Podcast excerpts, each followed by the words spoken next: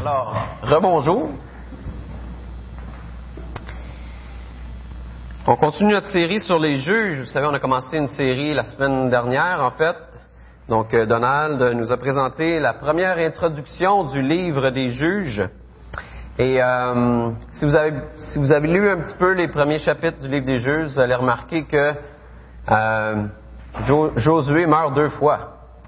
Alors, le livre débute avec la mort de Josué, et à la, au début du chapitre 2, on voit que Josué meurt encore.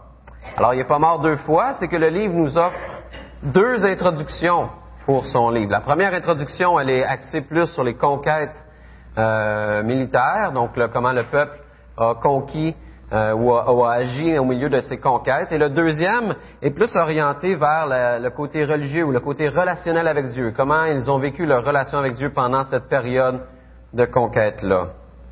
Et euh, donc les deux introductions sont évidemment très liées ensemble, mais l'angle d'approche est différente et c'est vraiment le deuxième angle d'approche qu'on va prendre, celui de regarder le côté relationnel avec Dieu ce matin.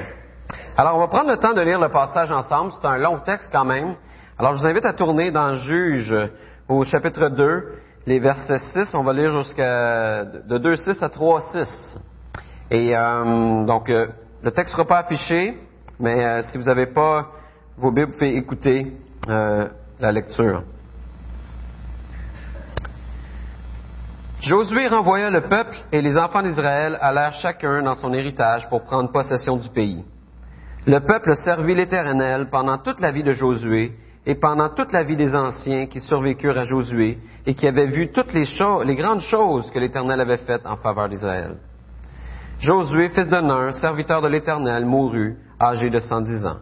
On l'ensevelit dans le territoire qu'il avait eu en partage à Tinat Eres, dans la montagne d'Éphraïm, au nord de la montagne de Gaz. Toute cette génération fut recueillie auprès de ses pères, et il s'éleva après elle une autre génération qui ne connaissait point l'Éternel, ni ce qu'il avait fait en faveur d'Israël. Les enfants d'Israël firent alors ce qui déplaît à l'Éternel, et ils servirent les Baals. Ils ordonnèrent à l'Éternel, le Dieu de leur père, ils abandonnèrent plutôt l'Éternel, le Dieu de leur père, qui les avait fait sortir du pays d'Égypte, et ils allèrent auprès d'autres dieux, d'entre les dieux des peuples qui, les entouraient. Et ils se prosternèrent devant eux, et ils irritèrent l'Éternel. Ils abandonnèrent l'Éternel, et ils servirent Baal et, et les Astartes. La colère de l'Éternel s'enflamma contre Israël. Il les livra entre les mains des pillards, qui les pillèrent. Il les vendit entre les mains de leurs ennemis d'alentour, et ils ne purent plus résister à leurs ennemis. Partout où ils allaient, la main de l'Éternel était contre eux pour leur faire du mal, comme l'Éternel l'avait dit, comme l'Éternel le leur avait juré. Ils furent ainsi dans une grande détresse. L'Éternel suscita des juges afin qu'ils les délivrassent de la main de ceux qui les pillaient. Mais ils n'écoutèrent pas même leurs juges, car ils se prostituèrent à d'autres dieux, se prosternèrent devant eux, ils se détournèrent promptement de la voie qu'avait suivi leur père, et ils n'obéirent point, comme eux, au commandement de l'Éternel. Lorsque l'Éternel leur suscitait des juges, l'Éternel était avec le juge, et il délivrait de la main de leurs ennemis pendant toute la vie du juge, car l'Éternel avait pitié de leurs gémissements contre ceux qui les opprimaient et les tourmentaient. Mais à la mort du juge, ils se corrompaient de nouveau, plus que leur père, en allant auprès d'autres dieux pour les servir et se prosterner devant eux. Et ils persévéraient dans la même conduite et le même endurcissement. Alors la colère de l'Éternel s'enflamma contre Israël, et il dit, Puisque cette nation a transgressé mon alliance, et que j'avais prescrite à ses pères, et puisqu'ils n'ont point obéi à ma voix, je ne chasserai plus devant eux aucune des nations que Josué laissa quand il mourut. C'est ainsi que je mettrai par elle Israël à l'épreuve, pour savoir s'ils prendront garde ou non de suivre la voie de l'Éternel comme leurs pères y ont pris garde. Et l'Éternel laissa un repos ces nations qui n'avaient pas livré entre les mains de Josué, et il ne se hâta point de les chasser. Voici les nations que l'Éternel laissa pour éprouver par Israël, tous ceux qui n'avaient pas connu toutes les guerres de Canaan. Il voulait seulement que les générations des enfants d'Israël connussent et apprissent la guerre, ceux qui ne l'avaient pas connue auparavant. Ces nations étaient les cinq princes des Philistins, tous les Cananéens, les Sidoniens et les Éviens qui habitaient la montagne du Liban, depuis la montagne de Baal-Elmon jusqu'à l'entrée de Hamath. ces nations servirent à mettre Israël à l'épreuve, afin que l'Éternel sût s'ils obéiraient au commandement qu'il avait prescrit à leur part par Moïse. Et les enfants d'Israël habitèrent au milieu des Cananéens, des Hétiens, des Amoréens, des Phérésiens, et des Héviens et des Jébusiens. Ils prirent leurs filles pour femmes, ils donnèrent leurs fils, leurs propres filles, et ils servirent leur Dieu. Ah, donc, les premiers versets de notre texte nous parlent de la première génération. Hein, les, quelques premiers versets au début, euh, jusqu'à la mort de Josué, nous parlent de la première génération, celle qui est entrée dans la terre promise. Et on lit au verset 7 et 8 que cette génération-là a été fidèle à l'Éternel. Hein, le peuple servit l'Éternel pendant toute la vie de Josué et pendant toute la vie des anciens qui survécurent à Josué et qui avaient vu toutes les choses, les grandes choses que l'Éternel avait faites en faveur d'Israël. Josué, fils de Nun, serviteur de l'Éternel, mourut âgé de 110 ans. Donc la génération qui a été témoin de la délivrance de l'esclavage en Égypte, qui a traversé la mer Rouge et le Jourdain à sec, qui a été conduit dans le désert avec une nuée enflammée, qui a vu la manne, le pain descendre du ciel à chaque matin pour les nourrir, qui ont vu les murs de Jéricho tomber d'une manière miraculeuse. Toute cette génération-là qui a été témoin de ça est sur le point de disparaître. Et là, il y a une nouvelle génération qui se lève. Et Josué, qui a été fidèle parmi toutes ces années-là, le privilège d'être enterré dans le pays promis, le pays qui lui avait été promis. Alors Josué meurt, toute sa génération avec lui. Et la question, c'est qu'est-ce qui arrive avec la génération qui suit? Et c'est ce que le texte nous présente. Hein, au verset 10 et 11, on lit, il s'éleva, il s'éleva après elle une autre génération qui ne connaissait point l'Éternel, ni ce qu'il avait fait en faveur d'Israël. Les enfants d'Israël firent alors ce qui déplaît à l'Éternel, et ils servirent les Baals. Hein, il nous est dit que la nouvelle génération ne connaissait pas l'Éternel. Et ça, est-ce que ça veut dire qu'ils n'avaient pas entendu parler de la délivrance de l'esclavage en Égypte? Est-ce qu'ils n'avaient pas entendu parler de la traversée de la mer Rouge, de la traversée du Jourdain? Est-ce qu'ils n'avaient pas entendu parler de la nuée qui conduisait le peuple dans le désert? Est-ce qu'ils n'avaient pas entendu parler du pain qui tombe du ciel à chaque matin pour les nourrir, du mur de Jéricho qui tombe de manière miraculeuse. Non, il en avait entendu parler. C'était des, histoires familières pour eux. Mais justement, le problème, c'est qu'ils n'avaient pas une attitude de reconnaissance et d'adoration envers Dieu pour ces choses-là, parce que c'était l'histoire de leurs parents et pas leur histoire. Et ça, c'est un peu comme nous, lorsque on oublie qu'on est héritier de nos parents. Hein, le jour où mes parents vont décéder, ils vont léguer une partie de leurs biens à, leurs enfants. Et si je me disais, ben, je le mérite bien, euh, ça me revient de droit, cet héritage-là, c'est comme si j'oublie de dire, ou j'oublie de, de, je ne réalise pas que si mes parents ont des biens à me léguer, c'est parce que Dieu a été bon envers eux avant et qu'ils ont bénéficié de la grâce de Dieu. Et si mes, parents ont des biens à me léguer aujourd'hui, mais c'est parce que Dieu me fait grâce à travers la grâce qu'il a faite à mes parents. Mais ici, le peuple d'Israël a oublié qu'ils sont héritiers d'un pays d'abondance parce que Dieu a été bon avec la génération d'avant. Ils, ils, ont oublié la fidélité, la bonté, l'œuvre de grâce de Dieu, et la conséquence de ça, c'est qu'ils sont infidèles. Ils se tournent vers d'autres dieux. Ils se tournent vers les Baals. Ils se tournent vers les idoles. C'était qui les Baals? Hein, Baal, ça veut simplement dire Dieu en cananéen.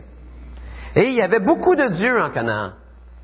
Il y avait Balgad, le dieu de la richesse. Il y avait Balamnon, le dieu de la santé. Et il y avait aussi un Baal qui était une des principaux, principale divinité cananéenne, c'était le dieu de la ferme. Et c'était le dieu qui pourvoyait à, la prospérité des champs, des récoltes, la prospérité des, troupeaux. Et pour un peuple d'éleveurs comme les Hébreux, ben c'était un dieu très intéressant. Parce que c'est un dieu qui leur promettait le confort. la sécurité, la prospérité, le bonheur, le plaisir, le contrôle dans, dans leur quotidien. Et on pourrait allonger la liste. Et voici la présentation physique de Baal cananéen. Alors, euh, on va mettre l'image à l'écran.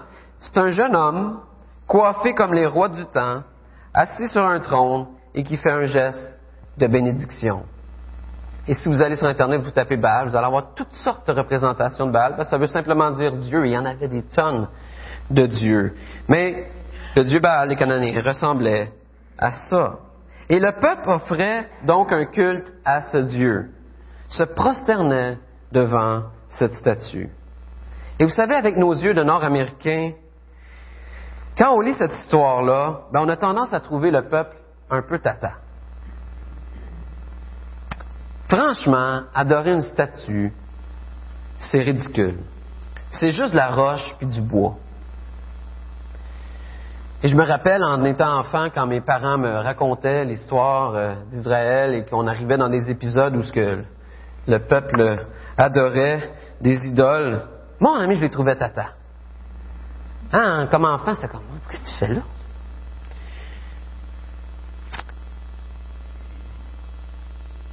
Mais est-ce qu'il était vraiment si tata que ça?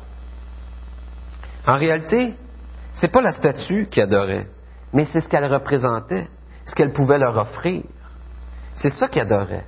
Hein, ce Dieu-là peut m'offrir une récolte abondante qui est synonyme de vie confortable. Je vais adorer ça, c'est ça que je veux. Ce Dieu peut m'offrir un troupeau qui est en santé, qui s'agrandit, synonyme de réussite et de reconnaissance des autres. Ce Dieu peut m'offrir un garde-manger bien plein, synonyme de sécurité. Hein, le peuple n'était pas tata au point de croire qu'une roche pouvait répondre à leurs besoins, mais le peuple se tourne vers des dieux qui offrent la satisfaction de leurs propres désirs. Désir de confort, désir de sécurité, désir de bonheur, etc. Ils cherchent dans quelque chose de physique leur satisfaction personnelle. Si j'ai des champs en abondance, ben, je vais être sécure. Si, si euh, mon garde-manger est plein, ben, je suis en sécurité. C'est ça qu'ils adorent. Et ce qu'on voit par cet exemple-là, c'est que l'idolâtrie, elle prend toujours une forme physique. Hein, dans le cas de Cananéen, c'était une statue, mais c'était surtout des champs et des récoltes abondantes, des troupeaux nombreux.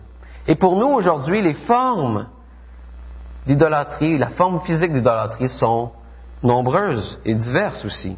On peut penser à l'alcool, la pornographie, les jeux de hasard, mais aussi un gros salaire, une famille qui paraît bien, des gens qui nous admirent, et on pourrait allonger la liste.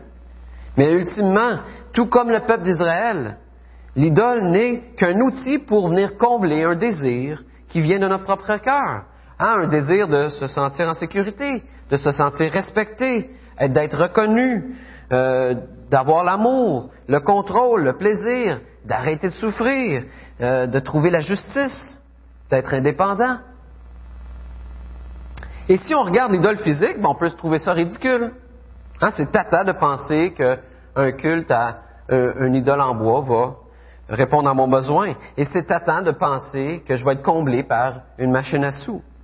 Mais lorsqu'on regarde le désir réel qui se cache en arrière de cette adoration-là, ben, on se dit, ben, c'est une bonne chose. Hein? J'ai le droit de, désirer la sécurité. J'ai le droit de désirer le respect. J'ai le droit de désirer la justice. Est-ce que Dieu n'est pas un Dieu de justice? Et c'est là que l'idolâtrie trouve toute sa subtilité et son pouvoir. Elle prend quelque chose de vrai, elle le corrompt. Le désir à combler nous paraît tellement nécessaire, essentiel et légitime qu'on est prêt à tout pour le combler, même si ce n'est, que pour un court instant. Même si c'est comblé par quelque chose de ridicule comme l'adoration d'une statue.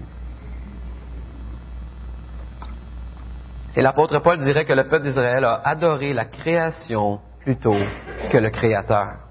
Hein, ils ont cherché leur satisfaction dans les choses physiques de la terre plutôt que dans celui qui pourvoit toutes ces choses physiques-là. Ils ont cru qu'ils pouvaient profiter de la richesse de la terre, profiter de la terre promise, sans rendre compte au Créateur de cette terre-là, sans adorer et respecter les ordonnances de celui qui les avait conduits dans le pays promis. Alors, on vit dans un pays d'abondance, mais on le prend pour acquis. Et on ne rend plus gloire à Dieu pour ces choses-là. Et on trouve notre satisfaction dans les choses terrestres plutôt qu'en Dieu. C'est exactement ce que le peuple de Dieu est en train de faire. Et c'est exactement ce qu'on est tenté de faire également. Parce que le peuple d'Israël n'était pas plus tata que moi puis toi. Oublier le Créateur et se tourner vers les choses physiques du monde pour trouver notre satisfaction et trouver une joie dans les choses du monde est tout aussi réelle aujourd'hui qu'à l'époque des juges. Et vous savez, on retrouve dans le récit du livre des juges un engrenage, un cycle, euh, un cycle en sept, un engrenage à sept dents. J'aimerais vous le présenter ce matin. C'est un cycle qui revient toujours. Et on voit, la première chose, c'est que le peuple oublie la bénédiction de Dieu et se tourne vers des idoles. Dieu se met en colère contre son peuple. Et la conséquence de l'oubli du peuple et de la colère de Dieu, c'est qu'ils vivent une oppression de leurs ennemis. Et ça, ça conduit le peuple à une détresse, une détresse extrême souvent, mais aussi à la repentance. Et Dieu pourvoit au salut du peuple en envoyant un chef pour les délivrer. Et tant que le chef vit, eh bien, c'est un temps de paix qui s'installe. Mais une fois que le juge meurt, le cycle recommence encore. Et ce qui est intéressant dans cet engrenage-là, c'est de, premièrement, considérer les conséquences de l'idolâtrie. Et vous savez, c'est très ironique dans le texte. Hein? Le peuple adore les dieux des nations et il devient quoi? Esclave des nations autour. Le peuple désirait la sécurité en adorant leur Dieu. Il dit, on va adorer ce Dieu-là, il me promet la sécurité. Et ils se font attaquer par les peuples autour. Le peuple désirait le confort et il se trouve dans une situation de détresse extrême. Et ça, c'est toute une leçon pour nous aujourd'hui. Lorsque le ou les désirs de notre cœur, aussi légitimes soient-ils, deviennent l'objet de toute ma pensée, mon, but ultime à atteindre, mon idole, eh bien, on se tourne vers les choses physiques pour le combler. Et le désir de notre cœur contrôle alors toute notre vie. Notre désir, sous la forme de quelque chose de physique, prend le contrôle de notre vie. On devient un esclave de nos désirs. Hein, comme le peuple est devenu esclave des nations qui, dont ils adoraient les dieux, eh bien, ils ont subi une oppression. ils ont perdu la, paix, ils ont perdu leur joie. Et, et nous, on vit la même chose. Lorsqu'on adore des choses physiques, bien, on devient opprimé, on perd notre joie, on perd la joie qui nous habitait. On cherchait la sécurité, le confort, la liberté, puis on se retrouve comment? Inquiet, insécure, inconfortable et esclave. L'idolâtrie conduit à l'esclavage encore aujourd'hui. L'idolâtrie a des conséquences parfois dramatiques. On peut voir certaines personnes qui ont des dépendances dans leur vie et qui, ça détruit complètement leur vie. On le voit de manière dramatique dans leur vie. Mais parfois, ça peut paraître moins dramatique, on en a moins les traces, mais c'est toujours aussi dramatique dans notre relation avec Dieu. Les conséquences sont dramatiques dans notre relation avec Dieu, mais aussi dans les relations avec ceux qui nous entourent. Avez-vous remarqué que dans notre texte, une seule génération suffit pour que le peuple fasse ce que l'Éternel considère comme mal, c'est-à-dire adorer des idoles? Une seule génération. Et on peut se demander, qui est responsable? Hein, la génération des parents ou la génération des enfants? Et probablement qu'on ne peut pas trancher sur cette euh, question-là parce que la responsabilité, elle est partagée. Et le but, c'est pas vraiment de savoir à qui est la faute, mais plutôt de s'examiner soi-même devant Dieu pour voir est-ce que moi, j'ai une part dans ces choses-là. Et euh, David Tripp, un conseiller et auteur, a dit ceci lors d'une entrevue qu'il a, donnée. Il dit, souvent ce qui cause des relations difficiles avec nos adolescents, ce ne sont pas les changements hormonaux de nos enfants. mais ce sont nos idoles. C'est notre désir d'une vie où notre niveau de confort et de contrôle n'est pas perturbé. C'est aller au restaurant ou chez des amis sans être embarrassé. C'est des enfants qui font leurs devoirs sans jamais chialer. C'est une maison jamais en désordre. C'est un horaire qui est jamais bouleversé. C'est des enfants qui argumentent jamais. Malheureusement, si ce désir-là de confort et de contrôle devient la priorité dans ma vie, ben, ça fait de mes enfants des agents de trouble qui viennent troubler mon confort. Et ça, ça crée des tensions. Et quand on a une tension avec nos enfants, on s'entend dire des choses comme hein, J'ai plus de vie. Ah, on m'avait pas dit qu'avoir des enfants, ça voulait dire perdre sa vie. Ou encore, on va dire avec colère Ma fille, tu vas apprendre à me respecter, même si c'est la dernière chose que tu apprends dans ta vie. Et même si le respect est important, j'espère que ce n'est pas la dernière chose que je veux que ma fille retienne dans sa vie. J'espère que ce que je considère comme la chose la plus importante à communiquer, c'est la grâce et l'amour manifestés en Jésus.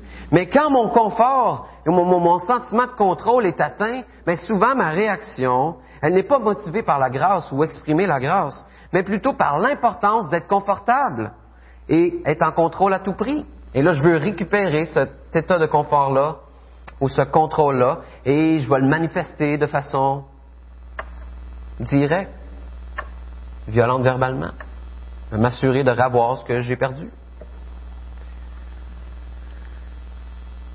David Tripp ajoute aussi,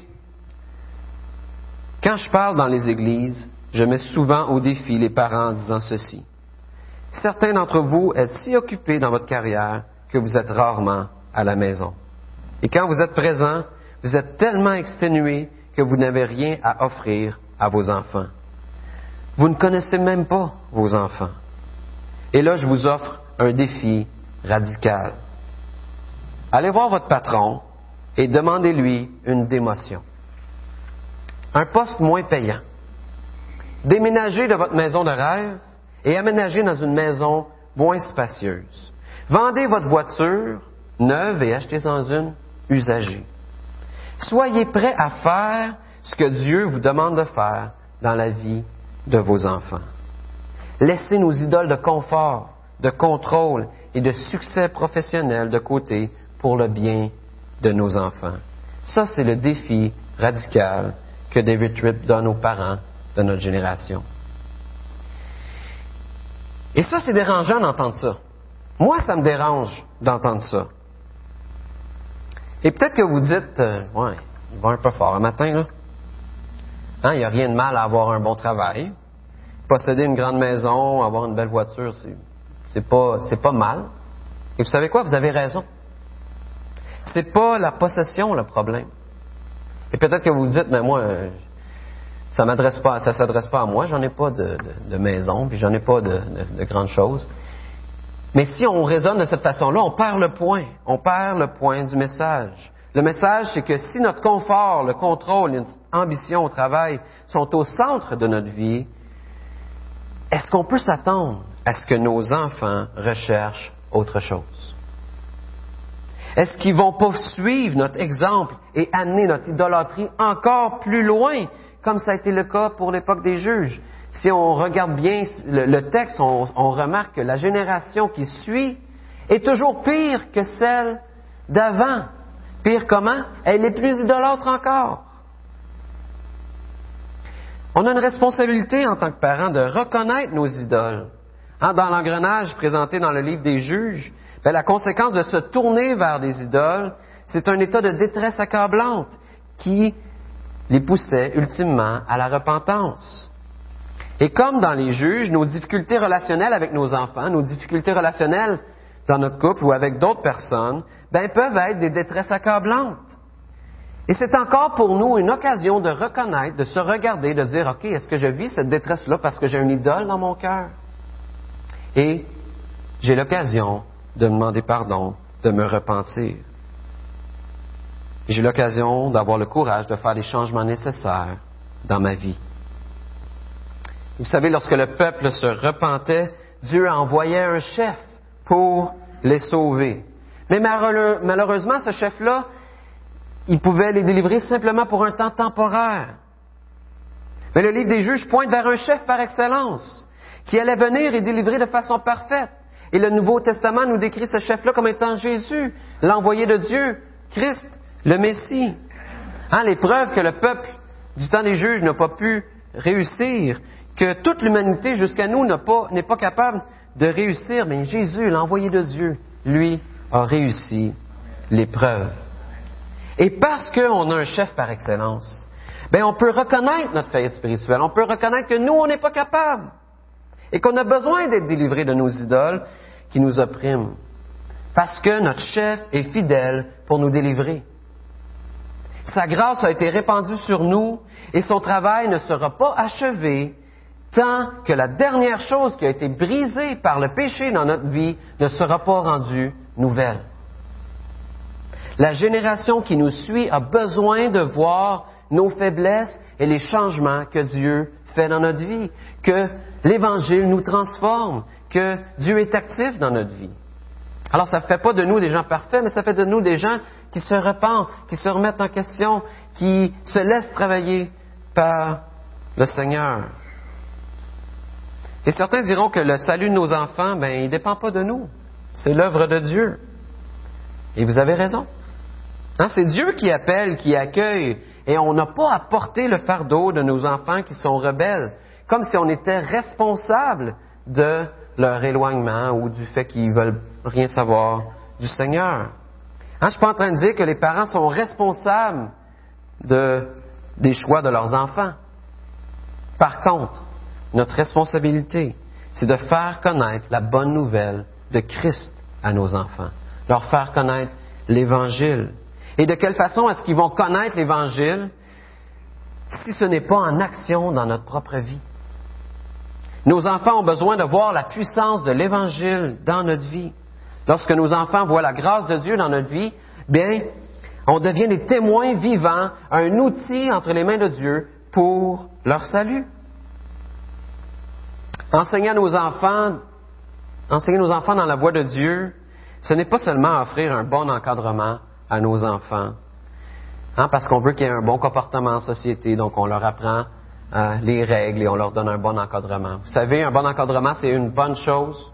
Pour avoir travaillé au camp des boulots avec des jeunes pendant dix ans, un bon encadrement, c'est une bonne chose. Mais ce n'est pas la seule chose. Enseigner nos enfants dans les voies de Dieu, ce n'est pas non plus seulement transmettre des bonnes valeurs chrétiennes à nos enfants, mais les valeurs chrétiennes sont bonnes. Enseigner nos enfants dans la voie de Dieu, c'est surtout leur enseigner à révérer l'Éternel, à être des adorateurs de l'Éternel. Les aider à reconnaître leurs idoles, parce que nos enfants aussi ont des idoles. Et c'est de les amener à les reconnaître et les conduire au chef par excellence, à Christ, pour que lui puisse aussi agir dans leur vie puissamment par l'Évangile, les transformer eux aussi. Hein, on veut que notre histoire avec Dieu puisse devenir leur histoire et pas juste des bons principes sans la puissance de Christ. Si on vit une vie chrétienne seulement remplie de bons principes et de bonnes règles d'encadrement, ben, on enseigne un faux évangile à nos enfants. Un évangile qui ne les amène pas à Christ. La vie chrétienne, c'est avant tout reconnaître notre faillite spirituelle et se laisser transformer par la grâce de Dieu. Parce que Dieu a pourvu un chef par excellence, le cycle sans fin de l'idolâtrie peut prendre fin. Le cycle qu'on voit dans le livre des juges, ce n'est pas une obligation.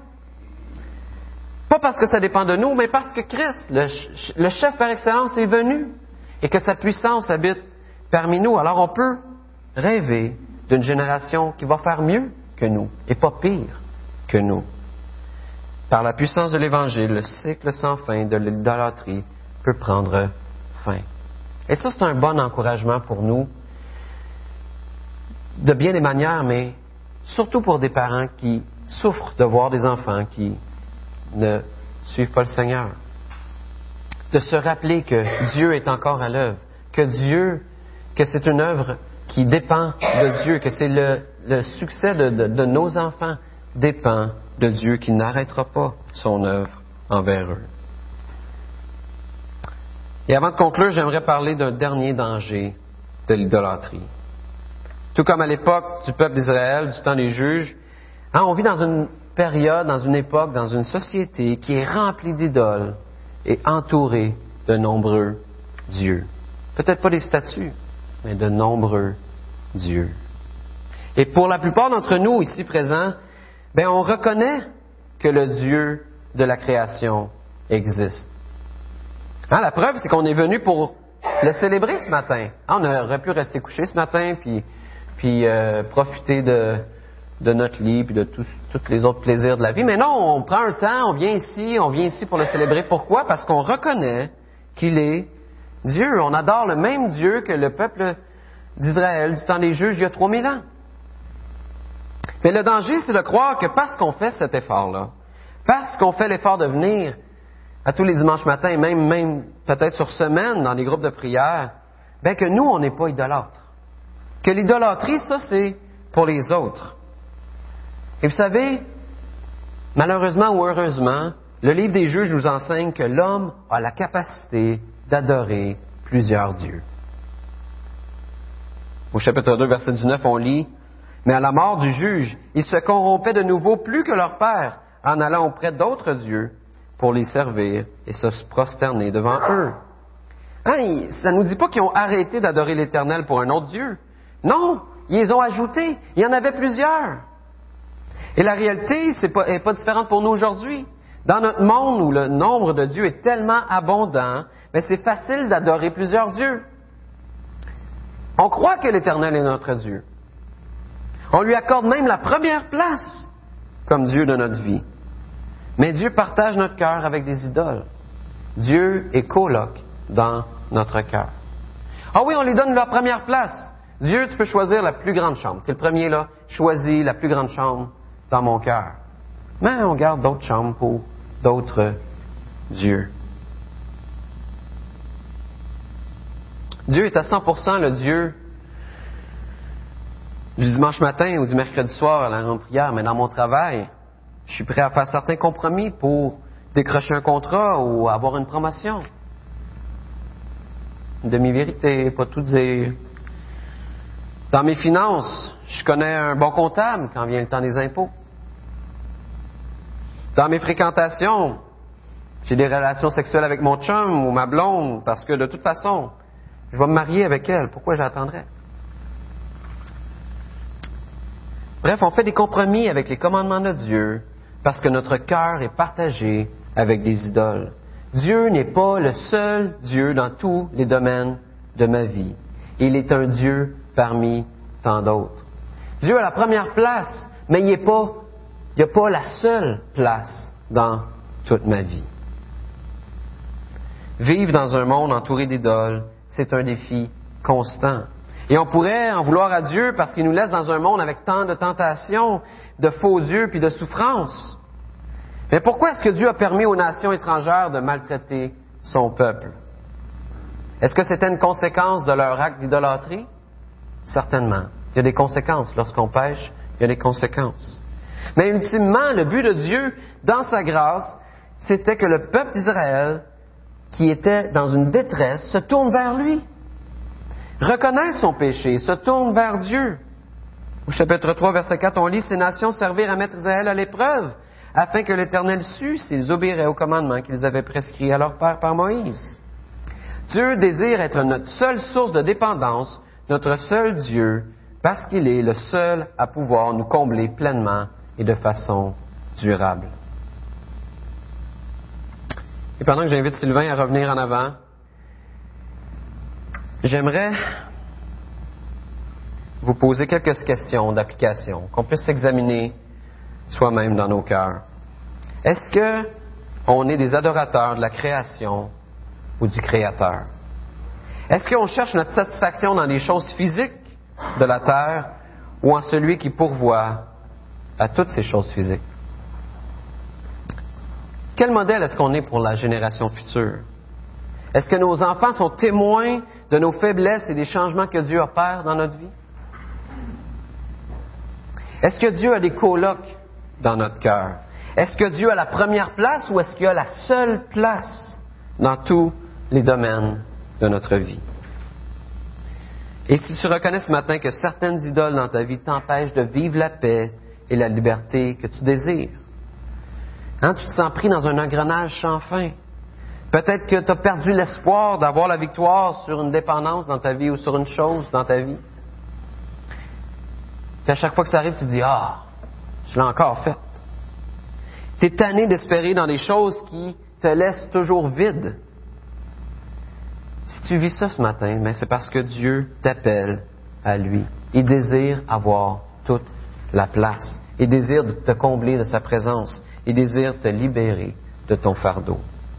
Jésus a dit dans Matthieu, Venez à moi, vous tous qui êtes fatigués et chargés, et je vous donnerai du repos. Prenez mon joug sur vous et recevez mes instructions, car je suis doux et humble de cœur, et vous trouverez du repos pour vos âmes. La solution lorsqu'on découvre des idoles dans notre vie, c'est de se tourner vers Dieu par la repentance et par la foi. Prions.